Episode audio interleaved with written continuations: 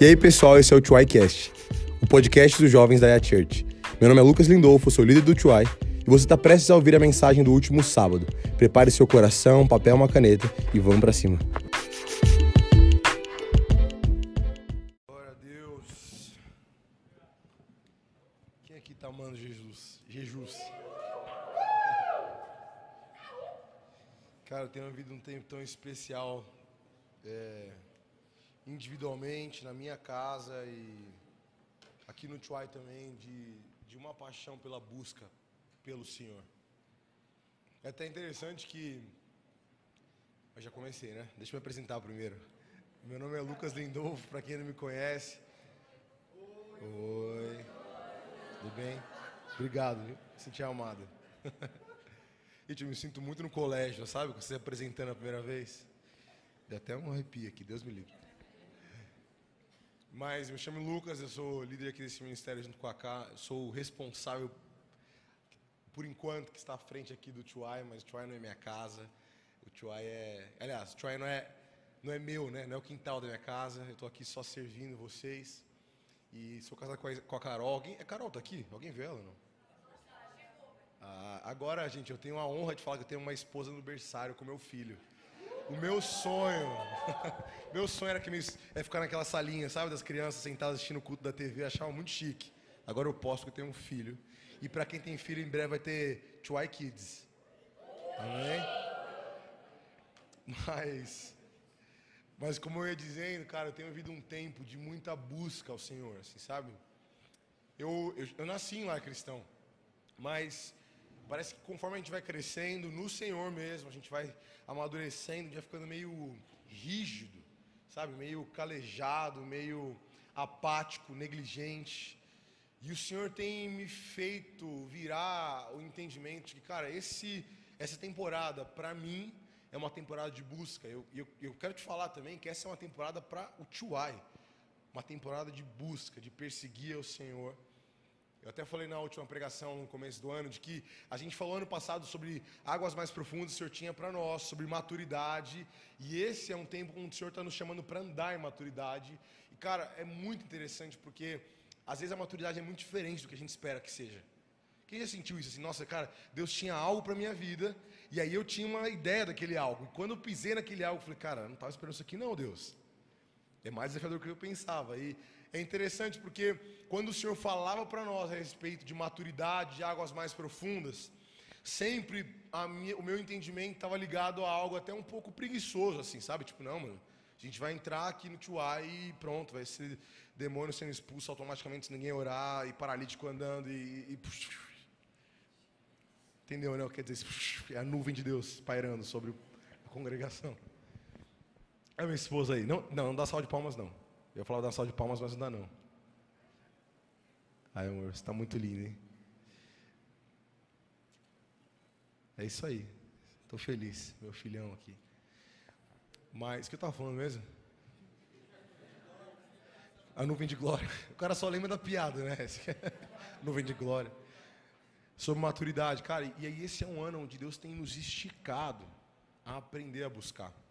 Quem aqui é cristão há mais tempo sabe que as nossas mães, principalmente as nossas vós e, e pais e avós, eram pessoas, homens e mulheres de oração, de busca. Cara, eu lembro, hum, todas as vezes que minha família passou por algum momento de luta, minha mãe ajoelhada no quarto, assim, cara, derramando o coração e rasgando ali a alma dela em oração, lutando. Sabe aquela sensação de quase que lutando com o Senhor, assim, de Deus, por favor, inter, intervenha a nosso favor. E, e, cara, aquilo sempre me marcou. E é interessante que a nossa geração, que é um pouco mais preguiçosa, perdeu um pouco essa paixão pela busca. Mas perdeu por pouco tempo, amém? Porque eu creio que esse ano é um ano de virada nisso. Nós vamos ser uma geração que vai buscar o Senhor, que vai se apaixonar em permanecer buscando Ele, que vai ser mais apaixonado por reuniões de oração do que conferências e cultos grandes, que vai ser mais apaixonado por um culto devocional do que um culto só com artistas famosos. Amém? Quem crê nisso? Eu creio nisso e tenho orado por isso, para que Deus levante se mover.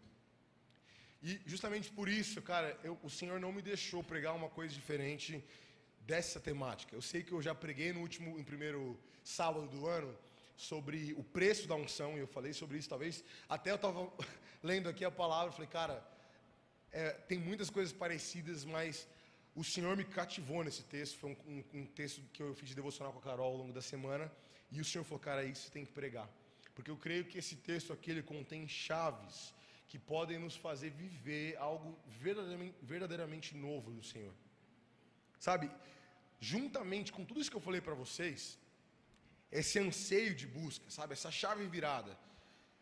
A gente ouviu as histórias, obviamente, de Asbury lá em Kentucky, é, Kansas City, né? É Kentucky? É, tá vendo? Falaram errado, é Kentucky mesmo. Em Kentucky, e, e, eu falei, cara, Deus, que louco isso. E aí eu ouvi relatos de outras igrejas que estavam pregando sobre algo semelhante. Eu creio que Deus está levantando mesmo um exército e por isso eu ainda estou um pouco travado nessa fita. Tenham compreensão comigo, amém? Quem está quem tá pronto para ouvir ainda um pouco mais sobre esse assunto? amém? Então, glória a Deus, tenho certeza que por mais seja um assunto que a gente já está falando, Deus tem algo novo para revelar ao seu coração. Amém? Abre sua Bíblia em 2 Crônicas, no capítulo 7, nós vamos ler do versículo 12 até o versículo 15. Cara, Posso compartilhar com vocês uma sensação enquanto você vai abrindo aí? Que eu tenho. Tem um texto em Atos 17, 27 que fala assim, acho que é Atos 17, 27, que fala que. Deixa eu abrir para vocês enquanto vocês vão abrindo aí. Que eu nunca lembro de cabeça assim as citações. Segunda, olha, eu misturando as referências, né? o texto de agora é 2 Crônicas, capítulo 7, versículo 12. Eu vou ler outro texto para vocês aí só para poder expressar o que eu estou sentindo, cara. Vai abrir. Sei que crônicas é difícil, tá? Mas você consegue, vai lá. Pode ler o sumário se precisar. Segunda Crônicas, capítulo 7, versículo 12 até o 15. Glória a Deus a quem achou, é isso? Aí, curte. Ah, pela luz? Ah, tá.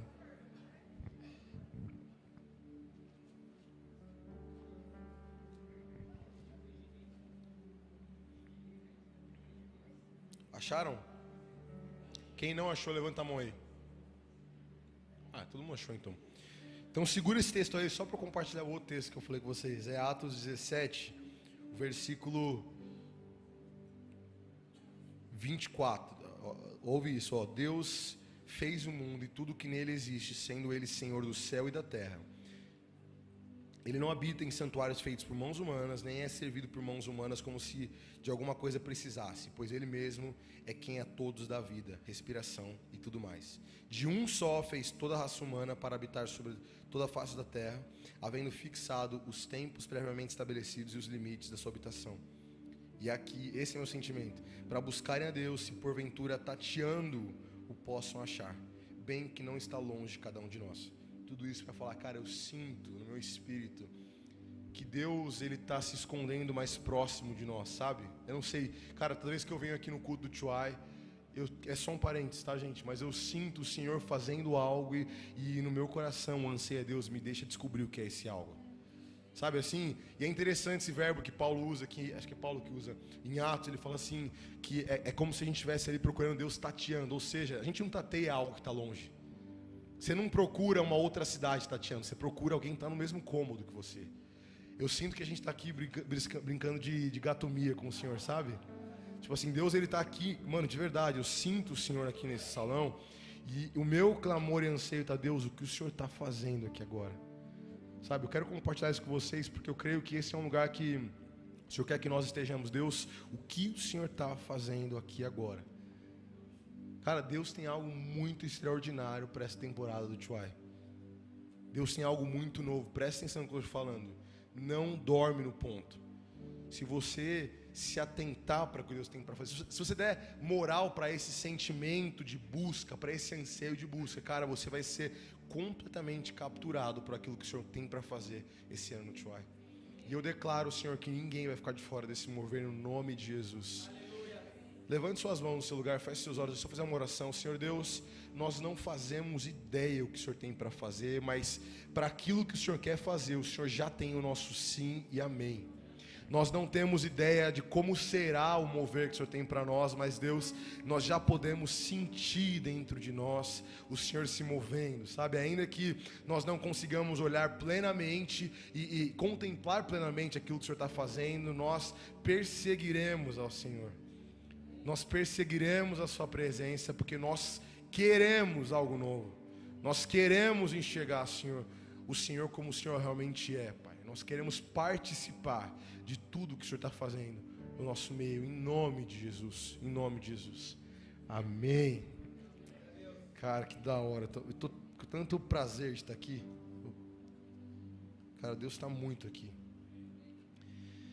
Segunda Crônicas. Agora vamos para o texto de hoje. Você que está online aí, perdeu, entrou agora na transmissão. Abre aí a sua Bíblia em Segunda Crônicas, capítulo 7, versículo. Boa. Versículo 12. Diz assim: De noite apareceu o Senhor a Salomão. Ele disse: Ouvi a tua oração e escolhi para mim este lugar, para a casa do sacrifício. Se eu cerrar os céus de modo que não haja chuva, ou se ordenar gafanhotos que consumam a terra, ou se enviar a peste entre o, entre o meu povo, se o meu povo, que se chama pelo meu nome, se humilhar e orar, e me buscar, e se converter dos seus maus caminhos, então eu ouvirei dos céus e perdoarei os seus pecados e sararei a sua terra. Estarão abertos os meus olhos e atentos os meus ouvidos à oração que se fizer nesse lugar. Jesus, muito obrigado pela Sua palavra, muito obrigado. Sabe, nós aprendemos a admirar avivamento. Nós ouvimos história de avivamento, é, agora desse de Asbury lá em Kentucky, mas a gente sabe da Azusa, a gente sabe uh, uh, de Amolonga, a gente sabe tantos avivamentos, a gente sabe da história de Pentecostes, a gente admira isso, mas eu quero falar hoje com você de como se dá um avivamento.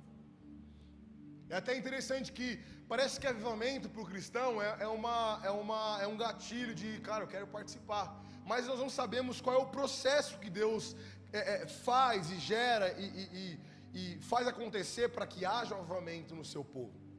O avivamento, ele nada mais é, para quem não sabe, do que quando Deus ele decide derramar a presença, uma porção da presença dele em uma área, uma, uma, uma, uma área da terra sabe? Uma cidade, um estado, algo que é, é, contamina não só uma igreja pequena, um local, não, é algo macro, é algo quando Deus fala assim, cara, eu escolhi esse tempo, essa estação, esse local para derramar, para pousar, para pairar sobre aquele lugar.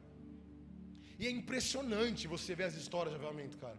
Um dia coloca no, no YouTube histórias de avivamento ao longo da história da humanidade. Cara, quando você começa a ler aquilo, e são histórias que muitas vezes nem tem um desfecho muito. Você nem, você nem ouve das histórias dos paralíticos que andaram. Às vezes nos relatos nem tem detalhe de quem, quantos curados foram, mas cara, ouvir aquela história e ver aquele, aquela urgência do, do, do, do povo que participou daquele armamento, pelo menos para mim, cara, me encontra de um jeito que vira uma chave dentro de mim, de falar, Deus, eu quero viver isso. E nós vivemos um tempo, como eu tenho falado para vocês, que é, é, Deus está separando o joio do trigo. Que ao mesmo tempo que as trevas têm ganhado espaço, o Senhor tem falado para a igreja que Ele quer levantar remanescentes, homens e mulheres de Deus que não se prostrarão diante dos falsos deuses, diante do mundo. E para esses que escolherem permanecer, Ele promete avivamento avivamento. E sabe, o avivamento ele é muito maior do que só sinais. Isso talvez seja novo para você, preste atenção. Avivamento não é ver perna crescer, avivamento não é ver orelha brotando onde não tem orelha, já vi história disso, de cura. Avivamento não é câncer sendo curado, avivamento, avivamento é um mover de Deus que culmina em transformação de caráter, de maneira generalizada. Sabe que nós vamos saber, sabe quando nós vamos ver o avivamento? Quando, cara, o presidente do Brasil fala: Meu Deus do céu, eu tive um encontro com a glória do Senhor. E falar: Eu era um homem que roubava, você pode me prender, porque eu, eu era um homem, é, nem imoral, ilegítimo, eu, eu roubava dinheiro, mas, cara, eu me arrependo porque o Senhor me constrangeu. Isso é arrependimento. Arrependimento é quando, às vezes, um pastor fala, igreja, eu quero pedir perdão, porque eu, durante todo esse tempo, cometi um pecado e eu quero me arrepender. Então, eu, eu me exonero do meu cargo, pode colocar outro no meu lugar, porque eu não estou nem aí para esse cargo, eu só preciso do Senhor, eu me arrependo. Isso é, é, é avivamento. Avamento é quando a glória do Senhor é tão presente no nosso meio, de que o pecado se torna repugnante para nós. Mas a pergunta que, nos, que, que levanta para nós quando a gente fala sobre avivamento, agora que você sabe o que é avivamento, é como então viver um avivamento? Eu quero te falar que nós não geramos avivamento. Isso pode ser novo para você, mas você não gera avivamento. Avivamento é algo que Deus derrama, de acordo com a soberana vontade dele. Agora, o que nós podemos fazer é gerar um mover.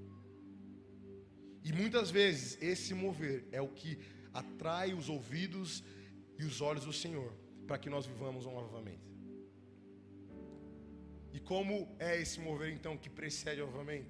Em primeiro lugar, eu quero falar para você que esse mover, ele é marcado por unidade. No versículo no versículo 12 no versículo 14 diz assim: "Se o meu, qual palavra está aí? Fala mais forte. Se o meu povo. Se o meu povo. Sabe o que é interessante? Que a gente esquece do poder que existe na unidade em, em, ao buscar ao Senhor. A gente esquece disso, porque eu quero te falar que um indivíduo ele pode gerar algum mover em alguma igreja, ele pode gerar uma, uma conversão de uma família, mas um povo um povo que se posiciona em oração, em busca, ele pode gerar um mover de oração que atrai a presença de Deus de tal maneira que aquela, aquele lugar, aquela nação viva um avivamento. Aqui o Senhor está falando o seguinte: olha, se o meu povo, ele não está falando assim, Salomão, quem quem está aqui nesse, é, o, o, protagonista dessa, dessa cena aqui é Salomão, que construiu um templo para o Senhor. E aí o Senhor responde a ele, falou assim: Salomão, ainda que eu envie pragas, ainda que eu castigue meu povo pela, pela rebeldia dele, se o meu povo, que se chama pelo meu nome, se humilhar e orar, eu responderei. E eu espero que, eu sei que o Fê já falou sobre isso a semana passada, enquanto a gente estava naquele culto de avivamento, mas eu, eu preciso que você entenda aqui do compromisso que está sobre você. Porque eu posso passar aqui anos pregando, Quando o pé de sai, a nuvem vai embora junto, assim, ó. O Senhor fala a Deus. Quando o pé de voltar, eu volto. Não, brincadeira. Eu posso passar anos orando aqui. Posso me esguelar. Eu posso passar madrugadas e madrugadas orando. Enquanto não houver um povo unido no nome do Senhor, não tem como haver avivamento naquele lugar. E quando nós falamos de unidade dentro da igreja, às vezes a gente confunde um pouco com fraternidade. Do tipo assim, não, a unidade que precede o mover é, cara, eu amar o meu próximo, é eu servir a ele, é eu ser generoso, é eu uh, uh, não falar mal dele, e tudo isso faz parte de unidade. Mas a unidade que está escrita aqui, em 2 Crônicas, é do povo que se reúne pelo nome do Senhor é a unidade em perseguir e servir a Jesus. Meu Deus do céu, o inimigo tem roubado tanto a igreja dessa unidade em Cristo. Isso fica evidente quando você vem num culto, qualquer igreja. Muitas vezes está lá o cara com violão no ministro louvor, se cara se expondo e se esforçando ao máximo para poder convencer a igreja a buscar o Senhor. Por que isso? Porque o inimigo roubou o princípio da unidade da busca ao Senhor. De maneira oposta, quando você vai numa igreja que vive a unidade da busca ao Senhor, cara, parece que é um lugar de céus abertos. Quem já experimentou isso? Numa igreja que é unida ao buscar ao Senhor. Cara, não precisa ir longe. Aqui no Tuai, às vezes, quando Deus, ele. Até a, a parte técnica quebra, sei lá, o teclado para de funcionar. E, e a igreja está tão focada no nome do Senhor que nada é capaz de interromper isso e a gente continua buscando. Isso é estar unido na busca ao Senhor. E eu preciso deixar com você aí uma bucha, uma responsabilidade de entender que o culto prestado nesse salão, ele não acontece do palco para cá. Ele acontece no meio das, dessa, dessas arquibancadas, no meio desses corredores. Nós, eu e você, talvez eu nem te conheça, mas nós juntos, unidos pelo nome de Jesus, levantamos as nossas mãos e falamos: Senhor Deus, o Senhor é santo, o Senhor é digno, venha no nosso meio. É aí que ele vem. Mas o problema é que às vezes a gente olha para o pregador e fala: Cara, ele não está com muita unção. Não, esse cara aí eu não gosto muito, não. Esse cara não fala tão bem, sei lá, cara, não. Meu querido, se você chegar num culto e o pregador não tiver unção, o esperado é que a congregação seja, seja tão cheia de unção que aquele pregador seja ministrado pela, pela, pela, pela igreja. Esse é o padrão de igreja. Se um dia eu subir aqui na carne, no pecado, a minha expectativa é que vocês estejam queimando tanto de amor pelo Senhor que eu seja ministrado por vocês. Afinal, eu não sou melhor do que ninguém aqui. O mesmo acesso que eu tenho a Jesus, você tem. A mesma liberdade que eu tenho na presença do Senhor, você tem. Você quer viver um mover sobrenatural? Para de ficar criticando a igreja e comparando com outros ministérios, porque ah, no ministério tal, Deus faz tal coisa, em tal lugar Deus faz outra coisa. Comece a se posicionar e falar: Deus, eu estou aqui para, como um povo, buscar a Sua presença e ver o Seu mover nesse lugar. O dia que começar a subir nesse lugar aqui uma canção de um povo, a resposta de Deus vai ser proporcional para um povo. Quando um povo busca o Senhor, ele se manifesta de maneira generalizada. Nós precisamos entender a unidade no nome do Senhor. Eu sempre conto a história daquela subtribo de Levi, a tribo de Bezalel, que eles tinham um papel na, na tenda, no tabernáculo de Moisés, lá atrás, lá atrás, no início do povo de Israel, que eles ficavam sempre, sempre atentos àquela nuvem que conduzia o povo no deserto. Para quem não sabe, o povo, quando peregrinava pelo deserto, eles eram conduzidos de manhã por uma nuvem e de noite por uma coluna de fogo no céu. E, o, e essa, esse povo aí de Bezalel, essa subtribo de Levi, eles tinham um papel, eles eram sacerdotes. O papel deles era olhar para a nuvem, ficar atento à nuvem. E quando a nuvem se movia, sabe o que eles faziam? Eles empacotavam as coisas do templo, todas as ferramentas, ah, o propiciatório e, e tudo, tudo, tudo colocavam sobre os ombros e seguiam a nuvem. E aí a, a, a população, todo o resto do povo, olhava aquela tribo e falava: Bom, eles se moveram, a nuvem também se moveu, vamos atrás dele. E a gente acha muitas vezes que a dinâmica dos cultos hoje em dia continua replicando esse modelo. Mas a gente esquece de um problema, de um problema não, de uma solução. O véu que separava o acesso da população, do povo ao Senhor foi rasgado. E toda vez que você terceiriza a responsabilidade de ter um encontro com o Senhor para o pregador, para o cara do microfone, sabe o que você está fazendo? Costurando o véu de novo. Falando, Deus, manda ele lá. Sabe quando o povo fala assim para Moisés: Moisés, vai você. É isso que está fazendo. Eu preciso que você entre aqui nesse culto com tanta sede do Senhor para entender, cara, eu estou entrando num lugar onde eu estou junto com pessoas que entendem que existe um Deus, que Ele sim é o Criador dos céus e da terra, que Ele sim sustenta o universo nas suas mãos, mas que Ele é tão acessível que Ele rasgou a única separação que que impedia eu, um pecador, de acessar Ele. Então, cara, eu vou me juntar com esse meu irmão do meu lado, que eu talvez nem conheça, e nós juntos vamos perseguir a esse Senhor. Nós juntos vamos entrar nesse véu que foi rasgado e vamos enxergar a glória do nosso Criador. Meu querido, quando a congregação entende que o véu foi rasgado, Deus começa a se mover de maneira diferente.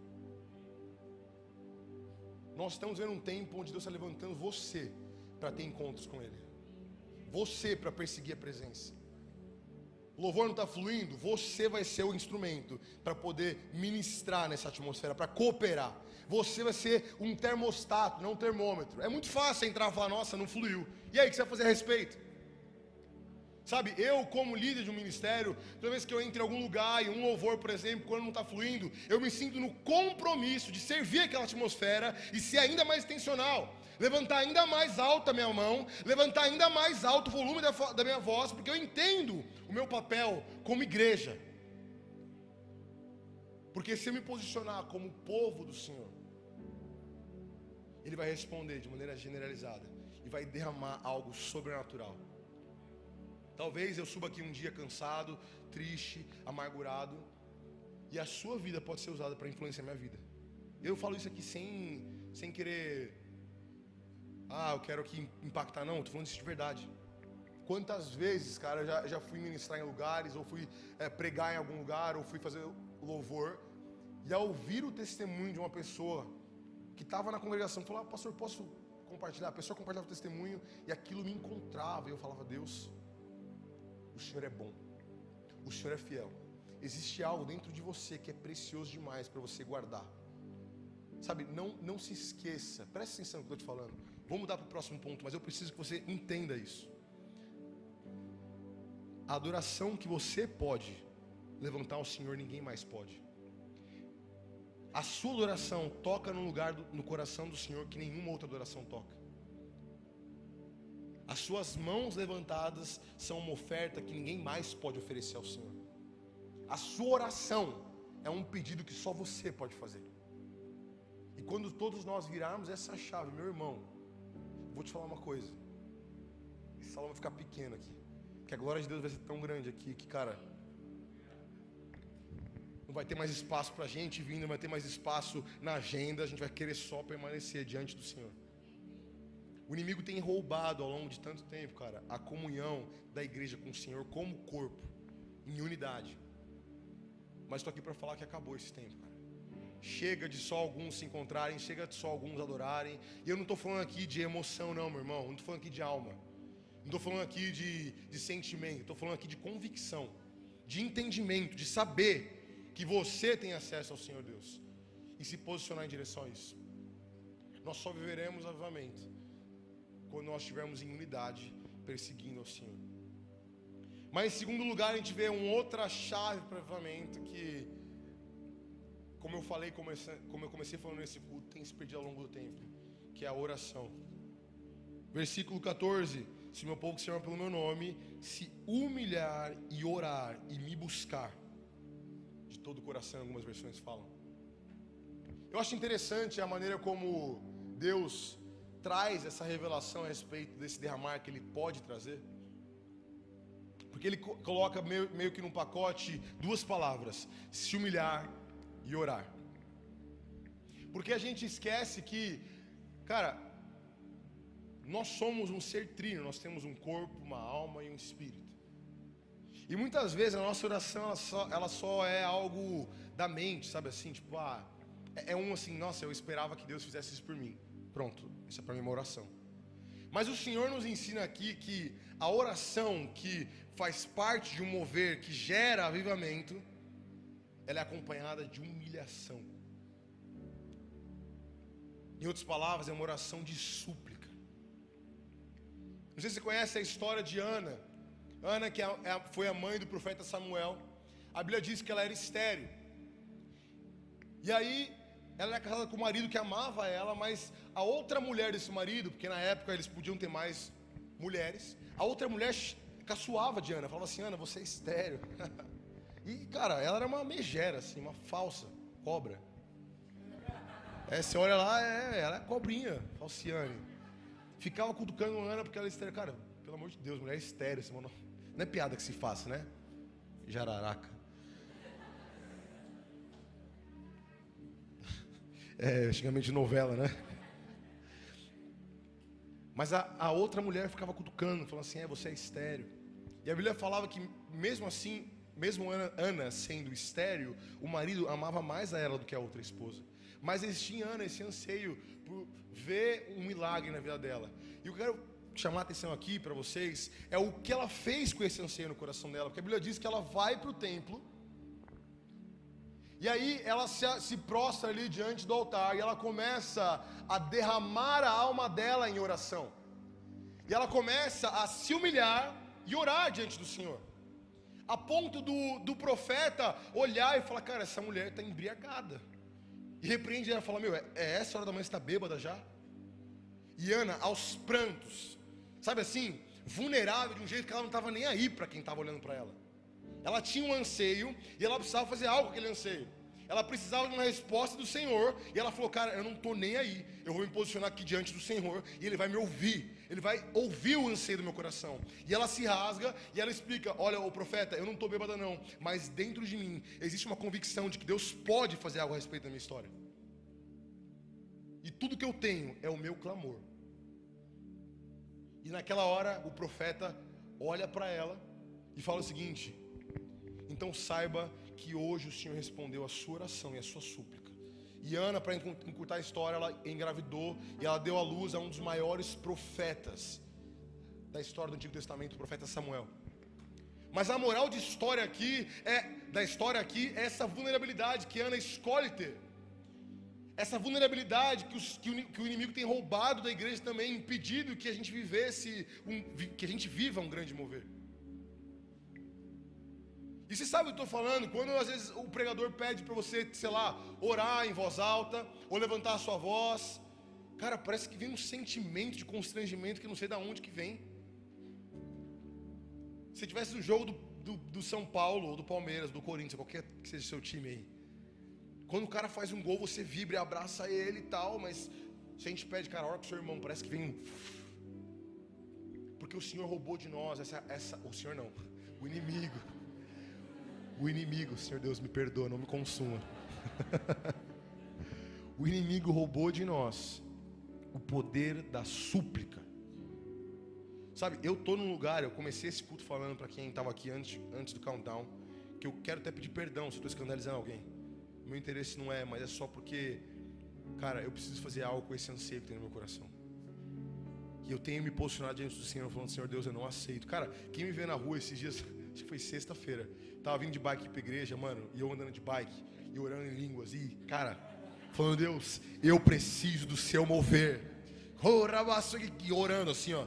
Aí, tô ali passando embaixo da ponte do, do Ceasa, uma, um carro assim, ó, buzina. Um carro preto assim, abaixo do vidro, era a Laís do Gui. Ela tá aqui, a Laís não? Ela olhou assim, e aí, tá tudo bem? Eu, glória a Deus, tô bem. O medo. Mas eu tô nem aí, cara. Eu tô, eu tô abraçando, quero ser um pouco até esquisito. Eu não sou esquisito fora daqui, espero que eu não seja, mas diante do Senhor eu tenho tentado ser completamente intencional e mostrar para ele que eu quero viver algo novo, cara.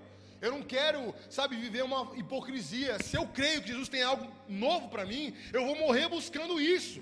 Mano, às vezes eu oro, eu começo a me dar tapa assim, sabe, de Deus. Pelo amor de Deus, Sabe, é sério, isso é sério, isso é sério, de verdade, tá? Não pra fazer graça não. Tipo, eu não sei o que fazer, eu, eu preciso pôr para fora o meu anseio de ver algo novo do Senhor. Eu tenho 25 anos, tenho 25 anos, 20, 20 anos, sei lá quantos anos. É, não lembro quando eu me converti, porque eu nasci na igreja, mas pelo menos 20 anos eu tô aqui ouvindo a palavra e sabe, e, e eu tenho vivido cada vez coisas novas no Senhor, e chegou o tempo onde eu preciso ver algo novo do Senhor. E a minha oração tem sido assim: Senhor Deus, eu não vou parar até que o Senhor me revele qual é o seu algo novo para mim. O ano passado foi maravilhoso, mas eu estou desesperado, eu estou ansiando. Existe algo dentro de mim que não me deixa dormir muitas vezes, porque eu preciso ver a sua face. Eu preciso que o Evangelho se torne ainda mais real na minha vida. Essa tem sido a súplica do meu coração. E nós precisamos, você precisa entender essa chave, o poder que existe numa súplica, numa oração. Sabe o que é uma súplica? É uma oração sem filtro, é uma oração sem maquiagem. E sabe quando a gente aprende a suplicar ao Senhor? Quando a gente chega no estágio de não ter mais solução, muitas vezes. Eu ministro e prego também no culto de domingo. Cara, às vezes a gente vê pessoa que parece estar tá louca, né? Você não sabe se ela é esquizofrênica ou se. Desculpa. Não foi legal essa comparação. Tipo assim. Bom, eu não estou zoando, de verdade. Desculpa, não quero ofender ninguém. Mas a pessoa chega assim, você não sabe o que ela parece que ela está em transe. É isso que eu quis dizer. Está tendo um surto psicótico.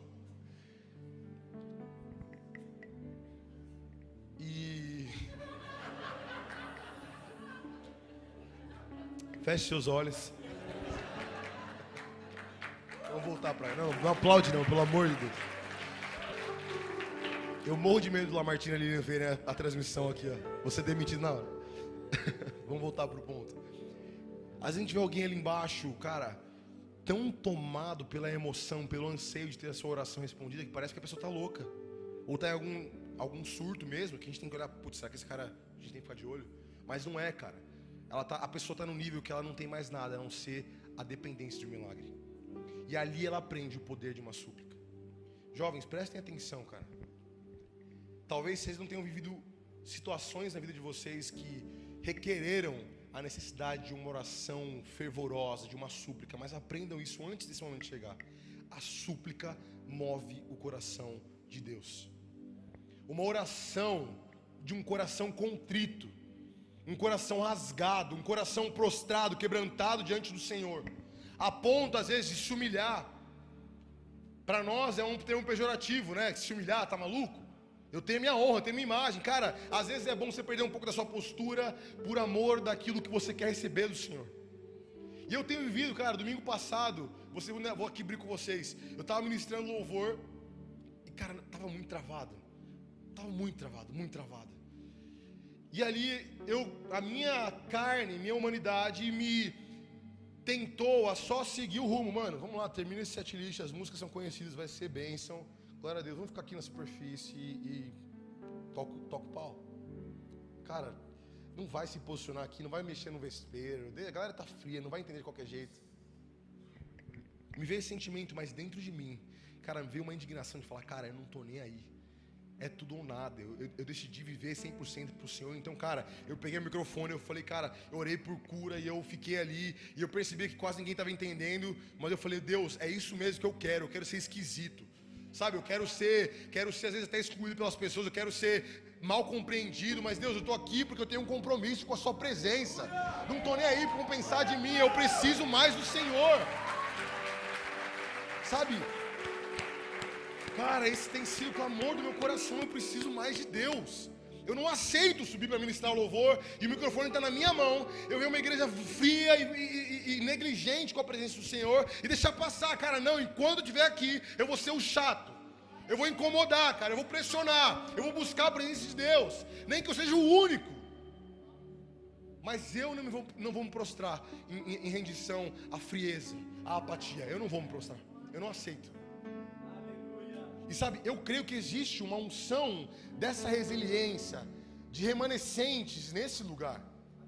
Cara, o Tuais, os, jovens, o Iá lá atrás, sempre foi um lugar onde Deus derramava sobre nós essa inconsequência. E, e, e era tão interessante que quando os jovens abraçam esse, essa inconsequência, assim, cara, eu não estou nem aí. Meu pai está na fileira do lado, vai me achar louco, mas eu preciso de Jesus. Isso transborda e contamina a igreja. Sabe, deixa eu falar uma coisa para você: a igreja precisa da sua oração fervorosa. A igreja brasileira precisa da sua súplica, precisa da sua fome, do seu anseio, do seu desespero. Sabe, olha bem para mim aqui. Talvez você tenha entrado aqui e você não, não tem sentido mais.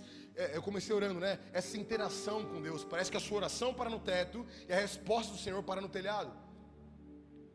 Mas eu quero te incentivar a não se apegar a isso e a se apegar a uma verdade, que Deus ouve a sua oração de que Ele está ouvindo. Talvez você não sinta nada, mas permanece nesse lugar, porque eu prometo, presta atenção, eu prometo que Deus vai responder essa oração. Algum momento uma chave vai virar e você vai falar, cara, valeu a pena todos os momentos que eu permaneci persistindo, perseguindo ao Senhor. Pedi e dar-se-vos-á. Buscar, bus, buscar e achareis, bater e abrir-se-vos-á. Porque quem pede, recebe, quem busca, encontra, e quem bate na porta, abrir-se-lhe-á. Glória a Deus. Você pode dar uma salva de palmas por isso?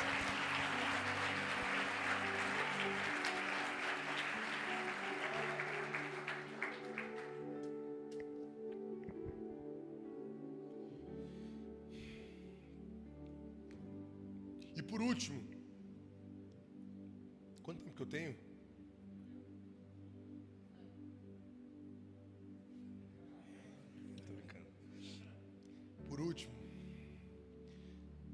Senhor, ele fala algo que eu acho muito interessante. Assim.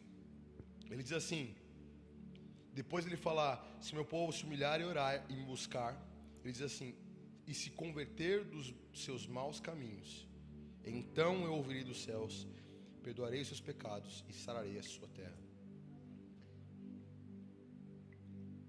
muitas vezes, muitas, muitas, muitas vezes, nós paramos em, nesse segundo estágio que eu acabei de falar para vocês, da oração. Eu conheço muitos, muitas pessoas, muitos homens e mulheres de Deus. Alguns, não muitos, conheço alguns, que têm uma vida de entender esse papel do, do sacerdócio universal, de ser um ministro, de buscar em unidade ao Senhor. Entendem a importância de uma vida de súplica e de oração, mas sabe o que, o que acontece? Eles não entendem uma das coisas mais importantes nessas, nessas chaves que o Senhor dá provavelmente, que é santidade. Cara, quantos ministérios que viveram grandes moveres foram completamente destruídos por pessoas que não tiveram um caráter tratado e escolheram se converter dos seus maus caminhos. Preste atenção numa coisa. A presença de Deus não é brincadeira, cara. Não é algo banal. Não é algo sem valor. A comunhão com o Senhor não é algo ordinário. Não é algo como uma comunhão com um amigo, como a comunhão com um namorado comunhão com o Senhor requer santidade.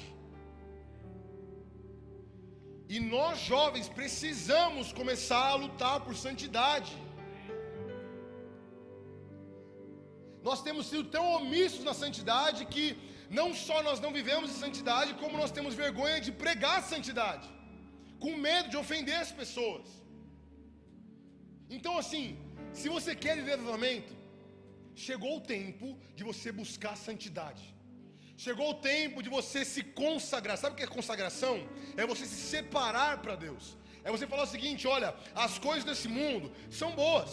Meu amigão, sexo é uma delícia. Droga, que vibe.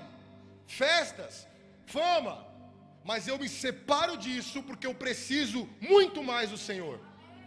Isso é santidade entender que você morreu para si mesmo. E como diz Paulo, você agora é um sacrifício vivo, ou seja, a sua carne já queimou naquela, naquele sacrifício, e agora a parte viva de você está em Cristo Jesus. E o nosso Deus é um Deus santo que não tem comunhão com o pecado, então eu vou pedir um favor para você: para de banalizar o seu pecado. O seu, sabe o que Paulo diz? Que o pecado, o salário do pecado, sabe qual é? A morte. E nós achamos que o salário do pecado é uma sensação, às vezes, de um pouquinho de culpa. Putz, é, qual é o salário do pecado? Ah, cara, poxa, eu fico chateado, né? Mas beleza, segue o baile. Jesus morreu na cruz, ele é bom. Qual é o salário do pecado? Ah, cara, é, sei lá, né? Eu, eu perco unção quando vou ministrar louvor. Meu querido, o salário do pecado é a sua alma, eternamente, é a morte. Cada vez que você comete um pecado, você se aproxima mais da morte eterna. E o Senhor tem me constrangido e, e, e, e me, me desafiado a pregar a respeito do pecado, porque nós temos sido roubados nisso. Nós temos sido uma geração que levanta as mãos e fala: Senhor Deus, faça algo novo em mim, mas vai para sua casa e faz os mesmos erros, os mesmos pecados, as mesmas concessões ao diabo. Meu querido, está na hora de você falar: chega, eu não quero mais isso. O maior fruto de avivamento não são sinais de, como eu falei, de perna crescendo, curas, maravilhas. O maior sinal de um avivamento é um mover de arrependimento de confissão de pecado, de conversão. Sabe, a gente se tornou folgado porque quem, eu tenho certeza que em algum momento da sua vida você olhou para esse texto como ele sendo uma promessa para você. Você chegava num culto e alguém falava assim: Se meu povo se chama pelo meu nome, se humilhar e orar, eu ouvirei dos céus e estarei na vossa terra. Ponto final. Mas o problema é que esse texto ele não é uma promessa. Ele é uma aliança. E uma aliança, ela tem uma condição. Se o meu povo se humilhar e orar, e se converter dos seus maus caminhos, aí então eu ouvirei dos céus e sararei a vossa terra. Nós temos sido uma, uma geração muito folgada em, em só querer promessa, só querer promessa, que até as alianças que o Senhor propôs para nós, nós transformamos em promessa. Não, Deus prometeu que se eu me humilhar e orar, se eu aqui me ajoelhar e gritar bem alto, Ele ouvirá do céu e virá um grande avamento. Cara, isso é mentira, isso é heresia. A palavra diz que se você se humilhar e orar, mas se você mudar os seus maus caminhos, se você abandonar as obras da sua carne, se você decidir falar, eu quero viver em santidade, aí sim, Ele ouvirá do céu e fará um grande mover, não só em você, não só na sua casa, não só na sua igreja, mas na sua nação, no seu país, no globo. Santidade não é brincadeira, meu querido. Santidade tem valor no reino espiritual. Jesus fala isso no mundo das bem-aventuranças, em Mateus acho que 5, ele diz assim: Bem-aventurado, bem-aventurados os puros de coração, por quê? Porque eles verão a Deus. Você quer ver a Deus? Mas assim, você quer ver a Deus como, cara, as pessoas estão vendo a Deus lá em Asbury. Você quer ver a Deus como William Seymour viu lá, novamente da Rua Azusa? Você quer ver a Deus como Evan Roberts viu lá no País de Gales, aquele levamento? Tenha mãos puras e um coração puro diante dele. Vale a pena, vale a pena, santifica a sua vida. Sabe, eu não estou aqui pregando que a graça de Deus é pequena, eu estou falando o seguinte: que ela é grande demais para nós banalizarmos ela como uma vida de pecado. O sacrifício de Jesus é valioso demais para nós, nós, nós não respondermos a Ele com uma vida completamente entregue à vontade dEle. Cada vez que você concede um espaço na sua vida para o pecado, você está falando assim: Deus, eu prefiro o que o mundo tem me oferecer. Eu prefiro o que o diabo tem me oferecer do que o Senhor, o que o Senhor tem para me oferecer. O dia que a igreja entendeu o poder da unidade, da oração fervorosa e da santidade, e decidir se posicionar nesses três pilares, aí sim nós veremos um mover que terá o potencial de atrair a presença de Deus com um derramar sobrenatural. E talvez demore, mas certamente Ele ouvirá dos céus e sarará a nossa terra. E eu acho muito interessante que o Senhor, Ele não fala que Ele vai sarar, sabe, um pedaço a nossa igreja local. Ele fala, sararia a sua terra. Você entende que se nós começarmos a andar nisso, nós temos aqui juntos, nós, eu, você, cada uma das pessoas que estão aqui, temos o potencial de mudar essa nação se o meu povo, nós juntos, nos humilharmos, orarmos de maneira completa, rendida ao Senhor, e nos convertermos dos nossos maus caminhos, o Senhor promete que Ele ouvirá dos céus e sarará a nossa terra. Presta atenção te falar. O destino do Brasil está nas suas mãos. a história dessa nação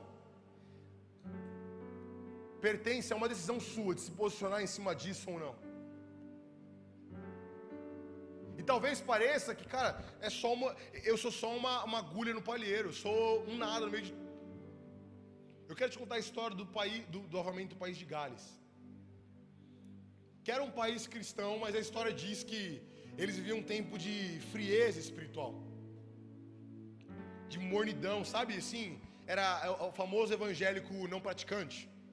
Vai lá, na, na, nem missa, é quase missa. No culto domingo e.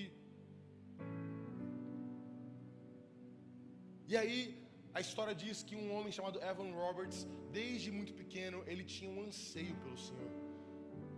E um dia um diácono da igreja desse, desse menino ou, viu esse menino e viu esse anseio que ele tinha e falou assim: Cara, você não vem na reunião de oração? E ele começou a ir, cara, as pessoas começaram a ver essa fome dele. Sabe, de falar, Deus, sara a nossa terra, muda a nossa história. Um menino pequeno, devia ter 10, 12 anos. E desde aquele daquele dia que ele começou a participar da reunião de oração, William, eh, William Seymour não, Evan Roberts começou a tomar para si esse encargo de orar e gerar em oração a transformação do país de Gales. Até que um dia, quando ele tinha 13 anos, ele acorda de madrugada e, e, e ele conta que ele foi tomado pelo sentimento que ele não conseguia ficar de pé. E ele se ajoelha. E ali ele começa a orar. E ele começa a orar da 1 hora da manhã até as 5 da manhã. Ele passa 13 anos orando.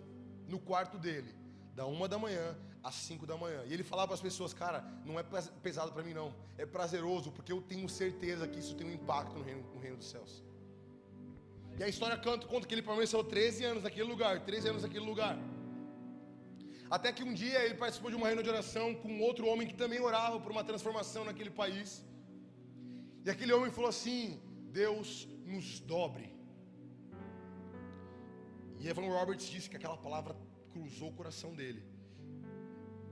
E a, a, palavra dobre nossa, nossa língua não tem muito sentido, mas para eles é assim: Deus nos derreta, sabe, nos desfaça. Desfaça a nossa carne, desfaça a nossa, nossa carnalidade, a nossa humanidade caída. E Evan Roberts disse que desde então ele começou a orar junto com aquele cara: Deus nos dobre, nos dobre, nos dobre. E sabe o que é interessante? Que pouco a pouco Deus começou a se mover no meio daquele país. E dentro de oito meses, mais da metade do país tinha se convertido. E sabe o que é mais louco ainda? Que existem relatos de jornais falando que bares fecharam porque as pessoas entravam lá, pediam suas bebidas e quando elas iam pegar o copo, elas iam constrangidas e iam embora. Deixava o copo lá. A marca do avivamento do país de Gales não foram os sinais, eu nem sei quais são as curas que aconteceram lá, mas eu sei que 100 mil pessoas foram transformadas no seu caráter diante da presença de Deus. É isso que eu espero para minha nação. É isso que eu espero para o Tuai. Mas antes nós precisamos tomar para nós o compromisso de gerar esse mover. Sabe, meu querido, dia que você começar a andar nesse lugar de buscar o Senhor, você vai ver como é prazeroso buscar um Deus que é fiel, que vai cumprir aquilo que Ele prometeu. O mais legal dessa busca é saber que no final do dia Ele vai cumprir aquilo que Ele prometeu. No final desse, dessa palavra que o Senhor dá para Salomão, ele diz algo que eu tenho cravado no meu coração como uma promessa para sustentar minha fé. Ele diz assim: Estarão abertos os meus olhos e atentos os meus ouvidos à oração que se fizer naquele lugar. Eu creio que essa é a resposta do Senhor para nossa nação. Para esse lugar aqui estarão abertos os meus olhos e atentos os meus ouvidos para as orações feitas nesse lugar. Meu querido, o Senhor está nesse momento inclinado diante do trono dele e ouvindo a sua oração, com os olhos repousados sobre esse lugar. E o meu anseio para você é: busque a Ele como se sua vida dependesse disso, clame por Ele como se nada mais importasse. Sabe, se derrame na presença dele como se você não ligasse para mais ninguém, porque eu prometo que vale a pena. O dia que ele viesse, você falar, cara, eu não estou nem aí se era esse o caminho, tá bom, Deus. Eu faço mais, eu faço de novo. Sabe, Davi, quando a, a, a arca da aliança entra ali na, na cidade, e ele está tão feliz com a presença de Deus que ele começa a dançar. A Bíblia diz que ele tira a roupa dele a ponto de passar vergonha, ficar de cueca. E aí a sua mulher fala assim: Mas que bela cena que você fez, Davi. Um rei de Israel, de cueca dançando, e fala assim: Olha, pelo meu Senhor, ainda mais eu me humilharei, porque ele merece. Ele merece a minha completa devoção, a minha completa entrega, a minha completa vulnerabilidade. Então, assim, meu querido, não se assuste se você começar a ver pessoas aqui se expondo de maneira esquisita diante do Senhor, mas aquela pessoa decidiu mostrar para Deus a fome dela, mostrar para Deus que ela não liga para mais nada, tudo que ela precisa do Senhor. O Senhor quer levantar um mover desse no Tuai, de pessoas que estão nem aí, cara. Cara, eu amo a sua vida. Mas eu não estou nem aí que você acha de mim. Eu não estou nem aí que você acha de mim. Eu preciso ver algo novo do Senhor. Eu preciso ser encontrado pelo Senhor. Eu preciso que aquilo que Ele prometeu se cumpra. E eu não vou parar de me expor até que eu veja acontecer. Quantos creem nisso? Chegou um tempo de busca. Eu queria te convidar a ficar de pé no seu lugar. Pedir para a banda subir no palco.